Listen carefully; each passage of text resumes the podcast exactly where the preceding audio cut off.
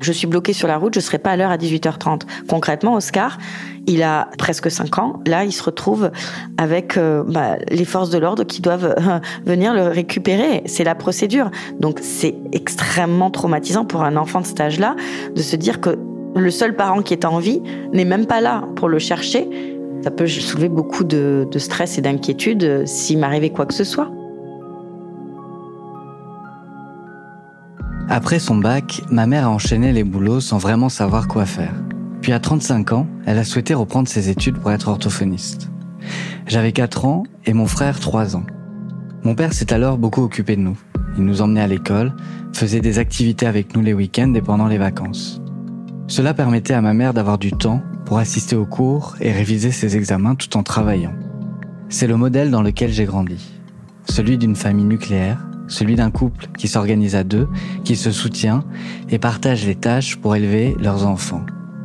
Karine, elle, à la différence de ma mère, élève seule son fils. Quelques mois après la naissance d'Oscar, son compagnon Cyril se suicide. Du jour au lendemain, Karine se retrouve seule avec sa douleur et son premier enfant, bien loin de la vie familiale qu'elle avait imaginée et souhaitée. Alors, comment Karine a-t-elle affronté le deuil de son mari tout en s'occupant de son fils. Qu'est-ce qu'être une mère seule implique vraiment dans le quotidien Et si ma mère s'était retrouvée seule comme Karine, est-ce qu'elle aurait pu nous faire grandir comme elle l'aurait souhaité? Je suis Antoine Lalanne Desmé et vous écoutez Parenthèse, le podcast de la Croix-Rouge dédié à des histoires de parentalité.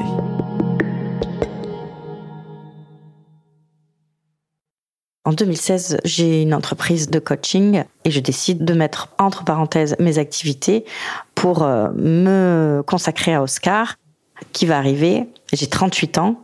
Cyril, il en a 43. Il est gendarme et il est euh, très impliqué dans son travail et euh, en même temps très présent pendant toute cette année de, de ma grossesse là. Très très présent à mes côtés l'enfant euh, tant désiré, mais en, et en même temps inattendu pour nous, à nos âges, euh, arrive euh, enfin le 24 octobre. Et c'est un grand moment de, bonheur qui partageait avec ma famille notamment. Petit à petit, Cyril se sent de plus en plus dépassé, dépassé par ses responsabilités, à la fois personnelles, professionnelles et familiales.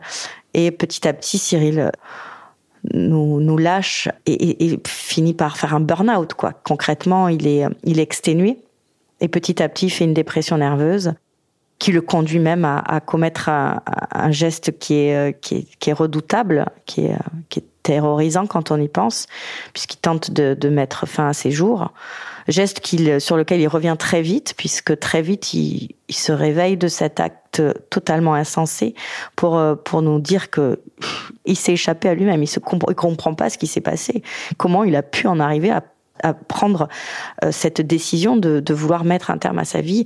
Voilà, ça a été quand même assez chaotique euh, juste juste après juste après ces moments très heureux par ailleurs et qu'il savoure aussi malgré tout, malgré sa dépression, il a encore ces moments qu'il vit euh, de façon très intense à nos côtés. J'ai donné tout ce que j'avais comme énergie pour le soutenir au détriment même de mon fils, je dois reconnaître. Euh, puisque euh, j'ai dû laisser mon, bébé entre les mains de ma mère pour qu'elle s'en occupe, euh, pour pouvoir moi accompagner Cyril au quotidien. Je l'ai pas lâché d'une seconde. Deuxième date cauchemardesque que nous vivons, c'est c'est la rupture totale, c'est la fin. Cyril nous quitte définitivement. Et là, je me retrouve plongée dans un cauchemar qui, euh, qui prend forme, qui prend vie. Et je suis euh, avec un bébé dans les bras qui a sept mois, qui va euh, être exclusivement dépendant d'un seul parent à tout jamais. Et ça, c'est abominable parce que je suis avec un bébé qui est sous mes yeux et qui qui ne peut pas réaliser tout ça. Et moi, à travers ses yeux, à travers mon échange avec mon bébé, j'ai conscience de tout ça. J'ai conscience que je suis anéantie, abolie, je suis sabrée par une douleur qui est insupportable et en même temps j'ai cet enfant qui me regarde, qui a la joie et qui a besoin de moi et qui n'a plus que moi.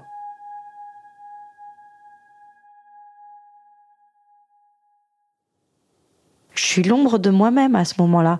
Donc je ne suis pas la mère que je souhaite être à ce moment-là, du tout.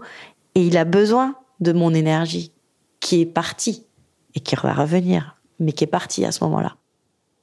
Au moment de la cérémonie, de la plus officielle cérémonie, en fait, on va dire, et de, de la crémation, Là, moi, je j'y vais pas avec Oscar. Moi, c'est pas possible d'amener mon fils euh, dans, dans mes bras qui sont pas qui sont pas solides.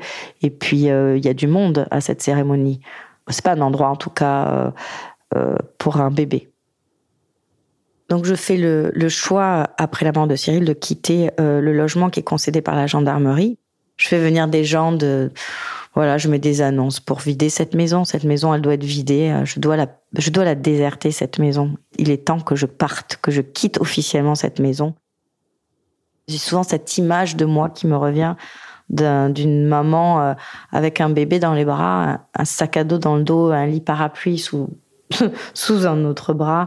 Et euh, j'arrive là chez ma maman dans cet état-là à 40 ans en fait, je reviens chez ma mère pour déplier un lit parapluie, mettre mon fils à côté de mon lit qui était mon lit d'ado.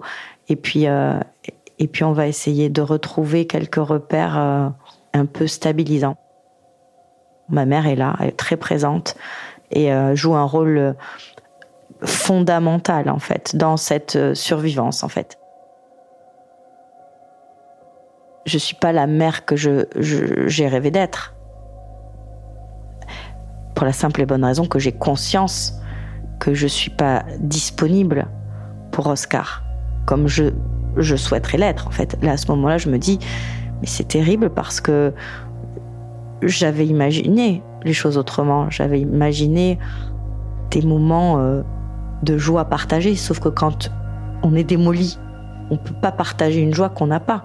votre enfant, mon enfant, fort heureusement, a cette joie qui ne l'a jamais quitté. Je suis frustrée parce que je peux pas partager ces moments de joie et de bonheur à ce moment-là. C'est que un biberon, c'est formidable à donner quand on est une maman.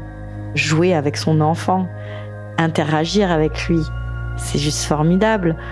Lui faire des chatouilles, des guillis, la petite bête qui monte, enfin, voilà, les petites pampilles qu'on met au-dessus du lit, les histoires qu'on raconte, les, les chansons qu'on a envie de chanter quand on est une maman, enfin, ces moments-là, il faut avoir la, de la joie qui est là, dans le cœur. Sauf que quand on est démoli, on l'a pas.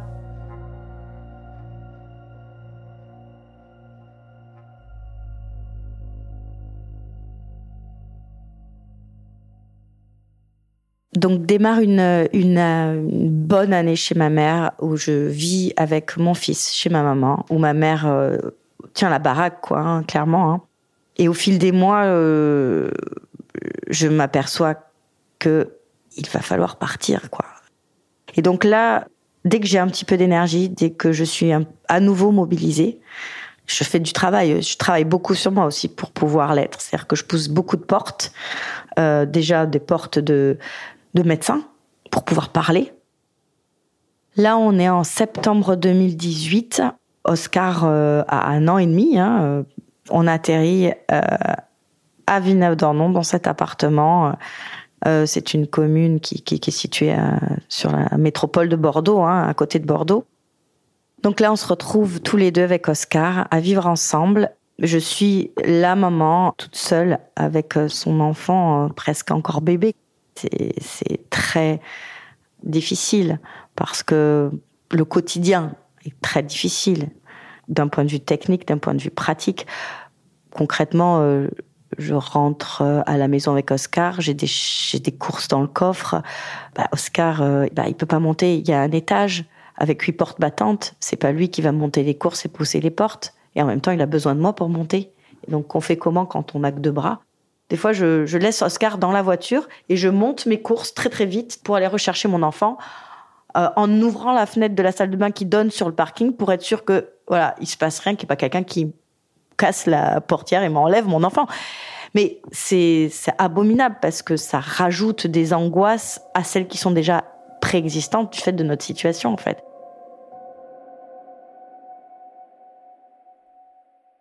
J'ai conscience que ce que je vis n'est est, surhumain, en fait. Et je me sens responsable. Et là, je, je sens qu'il faut que je mobilise toute, euh, toute ma tête, toute mon énergie pour, euh, pour m'occuper de lui, qu'il a besoin de moi. Au quotidien, ça devient très compliqué parce que il commence à marcher. Donc, euh, il se met en danger.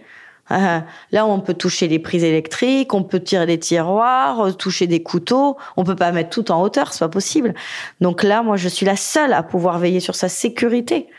Et là, c'est très mobilisant. Euh, je prends une douche, je mets mon enfant dans la salle de bain avec moi. Je suis obligée. Tous vos moments d'intimité qu'on a tous, ah ben, vous êtes avec votre enfant. Parce que votre enfant, c'est sa sécurité qui prime avant tout. Et là, je vis tout ça au quotidien dans cet appartement avec Oscar. Je suis en ultra vigilance. Je suis en fait en permanence en état d'alerte. Je me sens parfois euh, dépassée, mais je sens que les choses reprennent petit à petit en fait. Ça prend du temps, mais je sens que chaque jour est une victoire en fait. J'ai comme un instinct de survie en fait. Et là, je me dis, il faut clairement que je, que je cherche du soutien. Je suis allée chercher du soutien euh, auprès de fondations, d'associations comme la FAVEC. Euh, la fondation euh, de la FAVEC, c'est une fondation qui regroupe toutes les associations de, de, France et qui soutient les, les veuves et les, et les, orphelins. Et à la FAVEC, j'ai trouvé un, un, un, grand soutien puisque j'étais en fait mise en relation avec Monique. Monique qui est une dame d'un certain âge et qui a perdu son mari 40 euh, ans plus tôt euh, dans les mêmes circonstances. Et euh, Monique, elle a beaucoup beaucoup de choses à me raconter, beaucoup de temps à me consacrer et je la remercie sincèrement pour tout ce temps qu'elle m'a dévoué en fait. Ça ça soutient, franchement psychologiquement ça soutient énormément. À ce moment-là, je me sens comprise par une dame qui n'est pas de la même génération que moi, mais je me sens totalement comprise. Et je sens qu'il y a finalement beaucoup d'espoir Hein. ça, c'est très, très, très important parce que rencontrer des personnes qui vivent exactement la même chose que vous, ah ben, ça soutient. Il y a quelque chose au fond de vous qui vous se met en place et qui vous soutient. Tout comme Alice. Alice, qui est une jeune femme dont les coordonnées m'avaient été données par euh, Monique, justement. Alice, elle a un discours extrêmement encourageant, quoi. Parce que cette jeune femme qui elle-même a perdu son compagnon d'un suicide me raconte son chemin et, euh, et là, en discutant, elle me demande où j'en suis et je lui dis voilà, moi j'aimerais, j'aimerais comprendre ce que c'est le deuil. J'aimerais aller, j'aimerais creuser un peu cette question du deuil et, euh, et j'ai besoin de comprendre. Et elle me dit mais Karine, moi c'est ce que j'ai fait. Je me suis inscrite à la fac de médecine de Paris Sud et j'ai suivi un diplôme universitaire sur le deuil. Elle me dit Karine, c'est vraiment l'endroit où il faut aller parce que c'est, tu vas voir, c'est hyper riche d'enseignements et euh, si tu peux, vas-y fais ça.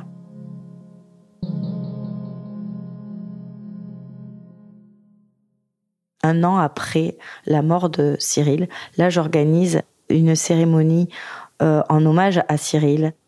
Et là, Oscar est là. Et là, Oscar participe à cette cérémonie. Et là, c'est vrai que ça, on, lui consacre le temps qu'il mérite. Moi, je me sens un an après, j'ai cheminé. Et donc là, tout l'hommage qu'on peut rendre à Cyril, il est donné avec beaucoup de justesse. Et c'est vrai que ce moment-là marque à tout jamais moi mon chemin et celui d'Oscar. Il marque nos vies. Ça, c'est évident. Après cette cérémonie, là, moi, je suis plus la même femme. Je suis plus la même mère. Et Oscar, du coup, par la force des choses, n'est plus le même enfant puisqu'il n'a plus la même mère. Là, moi, il y a vraiment un tournant. Ça a libéré quelque chose en moi. Je suis plus la même à ce moment-là très peu de temps après la cérémonie, euh, j'ai cette bonne nouvelle qui m'arrive euh, par mail. Et voilà, j'entame cette formation et je sais que là, j'aurai des billes pour continuer euh, finalement à me redresser et à, accompagner Oscar dans cette épreuve parce que je sais que là, j'aurai des réponses à mes questions. Très rapidement après avoir entamé cette formation, je me rends compte que ça a un effet extrêmement positif et que j'ai bien fait de m'écouter parce que moi, je prends conscience de euh, de ce que je vis. Et puis très vite, je vois aussi que j'ai des conseils pratico-pratiques pour élever mon fils. Je me souviens de ce moment où je suis avec Oscar et il y a une photo de Cyril qui est, qui est dans, le, dans le meuble de living et euh, je vois cette photo euh, et je, je, je m'écroule. C'est euh, insupportable à ce moment-là. Et Oscar est bébé, je le prends dans mes bras. Il comprend que je suis en détresse, il le voit, il le sent. Je lui explique que maman, elle est, elle est effondrée, que je suis extrêmement dévastée parce que son papa n'est plus de ce monde et qu'il me manque. Donc je lui dis et je lui formule, je lui dis avec ces mots. Ça, je m'autorise d'autant plus que je, on me dit que c'est qu'il faut s'autoriser à la fac. On m'a expliqué. Donc ça, je comprends que c'est important, qu'on peut se lâcher. Là, je suis fière de moi. Je reprends euh, confiance à ce moment-là, euh, justement en moi, en la vie, et euh, je, je, suis fière de ce que, en fait, du chemin que je parcours aussi douloureux qu'il puisse être encore, malgré tout, ça redonne de la force, de l'énergie, de la confiance, ça, voilà, ça rebooste, quoi. Il y a encore des moments difficiles du quotidien. Hein. Euh, je me souviens, cet été, on part à la plage avec Oscar. Je suis toute seule avec lui. J'ai tout le bazar qu'on a, euh, euh la poussette, les sacs À langer, enfin le, bazar qu'on peut avoir quand on est une maman avec un, petit hein, qui marche pas encore. Là, on arrive à la plage et enfin c'est toute une organisation. Il faut trouver une place pas trop loin de la plage et ça c'est pas facile. Et puis après on arrive sur la plage, on a une poussette, on a un sac à langer, un sac à pique-nique, un enfant à porter. Comment on fait? On va demander de l'aide. Donc euh, je suis toujours dans cette démarche de demander toujours de l'aide, de l'aide, de l'aide. Et j'ai des mains qui se tendent. Là, ce jour-là, à la plage, euh, il faut euh, concrètement, j'ai besoin de bras. Je fais signe là au maître nageur et je vois deux jeunes qui déboulent et qui euh, me prennent la poussette, les sacs, qui me disent voulez-vous vous mettre où? Voilà, voilà. Et puis je peux passer une après-midi avec mon fils sur la plage comme toutes les autres mères.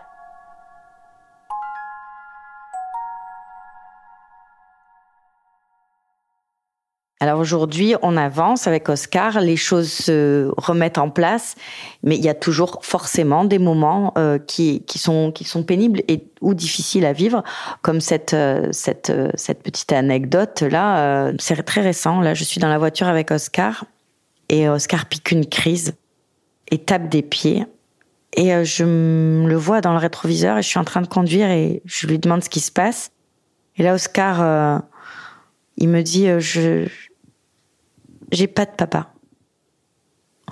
Donc là, je me suis arrêtée euh, et euh, je l'ai écouté et je lui ai expliqué que il avait un papa parce qu'il a un papa.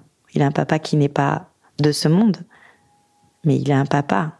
Moi, à ce moment-là, je veux aussi qu'il comprenne que moi aussi, je suis en colère par moments. Moi aussi, je suis triste, que je comprends qu'il soit en colère, je comprends qu'il soit triste, je comprends qu'il pleure. Je l'écoute, je l'accompagne. Je fais au mieux en gardant en tête tout ce que j'ai entendu dans mes cours à la faculté. Ça me renvoie en fait en arrière et ça me remue parce que je me dis que bon ben voilà, euh, bah, c'est très douloureux de voir de voir son petit qui prend conscience. Et en même temps, je me dis qu'est-ce que je suis fière de lui? Parce que il le dit, parce qu'il parle, parce qu'il me livre ce qu'il ressent, que c'est injuste. Et ça, moi, qui écoutais les grands spécialistes, je sais que c'est bien. Je sais qu'un enfant qui, qui, vous raconte, qui vous dit je suis en colère, qui tape une crise et qui le dit, qui dit je suis en colère, j'ai pas de papa. Mais je sais, moi, parce que j'ai étudié ces questions, je sais que c'est bien.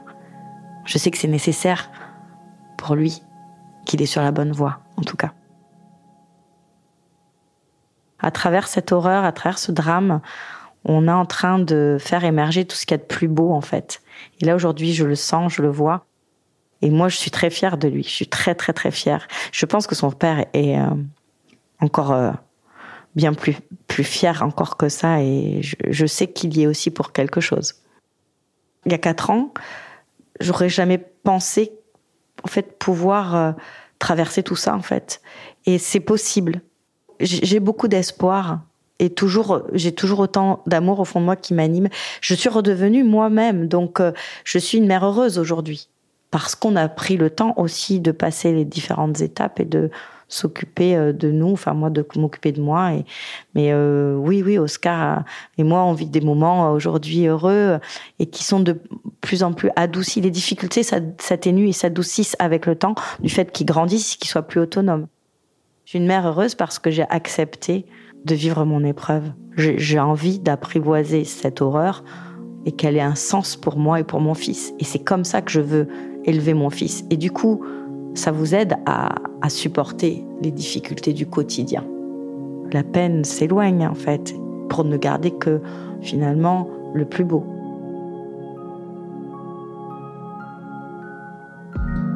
Vous venez d'entendre Karine nous raconter son histoire de parentalité à mon micro. Mathieu Gasnier a fait le montage, la réalisation et le mix de cet épisode. Marjolaine Roger a apporté son aide à la production et la musique a été composée par Jean Thévenin.